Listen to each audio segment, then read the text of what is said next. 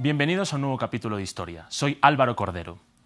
A escasos días de la celebración de elecciones presidenciales en Chile, este país vive un rebrote de tensiones con el pueblo indígena mapuche al sur del país, algo que ha provocado que varias regiones hayan sido militarizadas por el gobierno del conservador Sebastián Piñera, un gesto que ha elevado la tensión entre este pueblo originario del cono sur y el Estado chileno.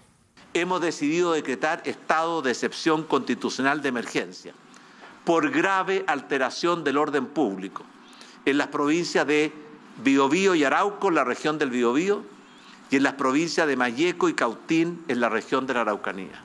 Este es un nuevo capítulo de una conflictiva historia de décadas de reivindicaciones mapuches que generalmente han sido desoídas por el gobierno. Pero, ¿quiénes son los mapuches? Los mapuches son el pueblo originario más numeroso de Chile y mayoritariamente viven en las regiones de Araucanía y Biobío aunque también hay una presencia importante en la Patagonia argentina. Actualmente tienen presencia total o parcial en estos territorios, pero ellos reclaman muchos más que les fueron arrebatados durante los últimos siglos. La suya es una historia de constantes pérdidas. Desde el siglo XIX hasta la llegada al poder en 1970 de Salvador Allende, estas personas fueron marginadas y expulsadas de sus territorios, pero durante el gobierno del socialista pudieron comenzar un breve proceso de recuperación de tierras que finalizó en 1973 con el golpe de Estado del comandante Augusto Pinochet y la instauración de la dictadura. Tras esto volvió la persecución y la pérdida de tierras en favor de empresas privadas que pretendían explotar recursos naturales. La dictadura en Chile prevaleció por 16 años, hasta que fue depuesto Pinochet y en la década de 1990 retomó la democracia. Con la transición democrática en Chile vinieron las primeras promesas de reconocimiento a las minorías indígenas en el país promesas que nunca llegaron a materializarse. Durante el mandato del conservador Patricio Aylwin, político que sucedió a Pinochet, se intentó que los pueblos indígenas se adhirieran a la renovación política del país, a cambio de reconocimiento, respeto y desarrollo. Pero no, todos los representantes de estas minorías se quisieron sumar al desconfiar del oficialismo, lo cual derivó en que, a mediados de la década de 1990, comenzaron los primeros enfrentamientos con la joven democracia chilena. La causa, el Estado otorgó la licencia para construir dos represas hidroeléctricas sobre el río Biobío que inundaron cientos de hectáreas de territorio mapuche y obligaron a desplazar a decenas de familias, una situación que alimentó aún más la desconfianza hacia los gobernantes. Eh, que el tropello que hacen los colones, los huincas, los chilenos, por las tierras, ese es el miedo que tengo yo por toda la gente que estoy mandando aquí, porque aquí lo han atropellado mucho por las tierras.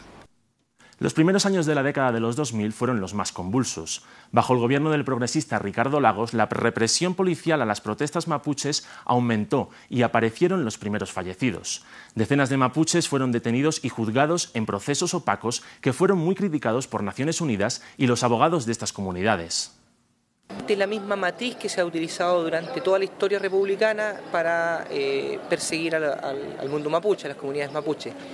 Eh, no es casualidad que la ley antiterrorista que utiliza el gobierno de la concertación es la misma ley que dictó Pinochet durante la dictadura.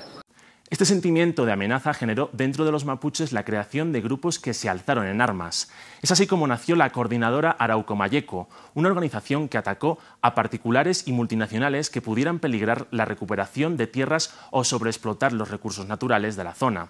El Estado chileno no se quedó de brazos cruzados, al contrario, los persiguió durante años bajo la ley de antiterrorismo usada durante la dictadura de Augusto Pinochet.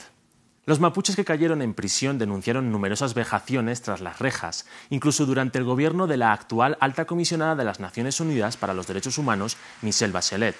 Los mapuches hechos prisioneros consideraban que no se les debía aplicar la ley antiterrorista y la acumulación de procesos para ampliar sus condenas, por lo que muchos de ellos comenzaron una huelga de hambre entre el 2010 y el 2011 para ejercer presión contra el primer gobierno del conservador Sebastián Piñera. Lo cierto es que, independientemente del color político del gobierno, los mapuches siguieron viéndose atacados por el Estado, que nunca abandonó la explotación de recursos. Esta situación ha hecho que su lucha por las tierras se mantenga.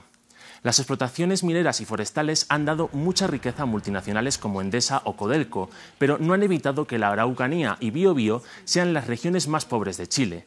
Desde 2018, con la vuelta al poder por otro mandato de Sebastián Piñera, los ataques a camioneros e infraestructuras se multiplicaron y sus demandas se sumaron a las de los millones de chilenos que salieron a las calles a protestar en octubre de 2019. Ahora las esperanzas están depositadas en la constituyente chilena, presidida por la activista mapuche Elisa Loncón, una oportunidad única para cumplir las reivindicaciones mapuches y así calmar un conflicto histórico que se avivó a pocas semanas de los comicios presidenciales. Así concluimos. Gracias por compartir y comentar estas historias que las encuentran en los programas de France24.com.